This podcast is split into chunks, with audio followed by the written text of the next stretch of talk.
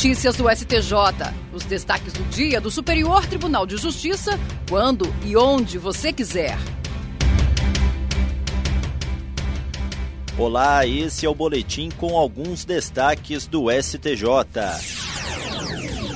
A terceira sessão do Superior Tribunal de Justiça vai decidir sobre o rito dos recursos repetitivos se nos crimes praticados contra a dignidade sexual configura bis in idem a aplicação simultânea da agravante genérica e da majorante específica do Código Penal. A questão foi cadastrada como tema 1215. O colegiado determinou a suspensão de todos os recursos especiais e agravos em recurso especial que tratem da mesma questão, tanto nos tribunais de origem quanto no STJ, até o julgamento do tema e a definição da tese. O relator, ministro Joel Ilan Paciornik, informou que, segundo a Comissão Gestora de Precedentes e de Ações Coletivas do STJ, há pelo menos três acórdãos e 87 decisões monocráticas sobre o assunto nos colegiados de direito penal da Corte. Nesses precedentes, conforme destacou o relator, o entendimento foi no sentido de que nos crimes contra a dignidade sexual não caracteriza bis in idem a aplicação simultânea da agravante genérica e da majorante específica do Código Penal. A possibilidade de aplicar o mesmo entendimento jurídico a diversos processos gera economia de tempo e segurança jurídica. A terceira sessão do Superior Tribunal de Justiça vai definir, sob o rito dos recursos repetitivos, a possibilidade de aplicação do Instituto da Consunção com a finalidade de reconhecer a absorção do crime de conduzir veículo automotor sem a devida permissão para dirigir ou sem habilitação pelo crime de embriaguez ao volante.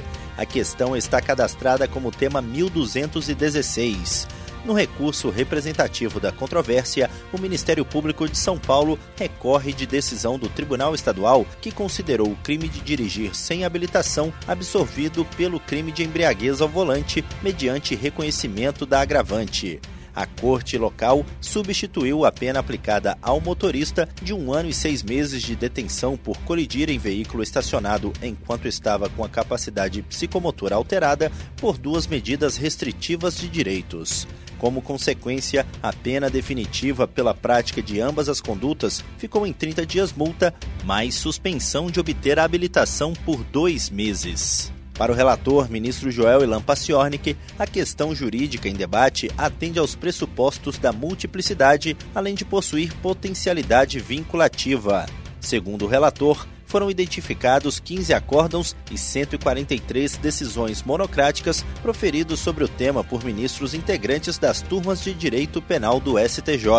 O colegiado determinou a suspensão dos processos com a mesma controvérsia, nos quais tem havido a interposição de recurso especial, tanto em segunda instância quanto no STJ. A possibilidade de aplicar o mesmo entendimento jurídico a diversos processos gera economia de tempo e segurança jurídica.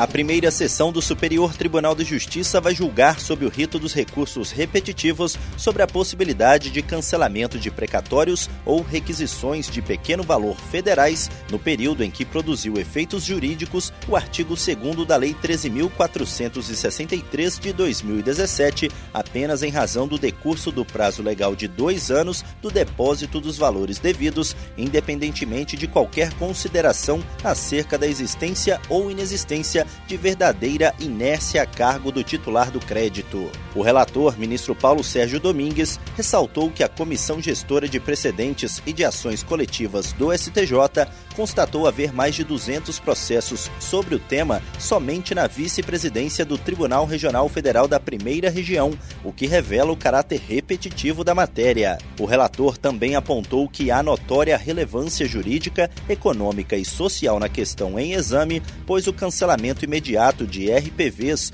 ou de precatórios que tenham sido requerido ou deferido com base no artigo 2 da Lei 13.463 de 2017 tem aptidão para retardar consideravelmente a efetiva disponibilização dos créditos em favor de seus titulares.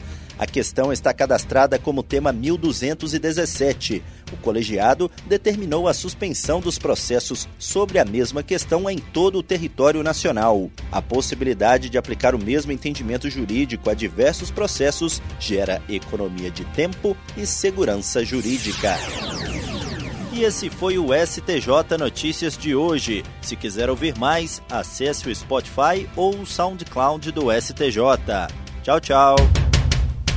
Notícias do STJ, uma produção da Secretaria de Comunicação Social do Superior Tribunal de Justiça.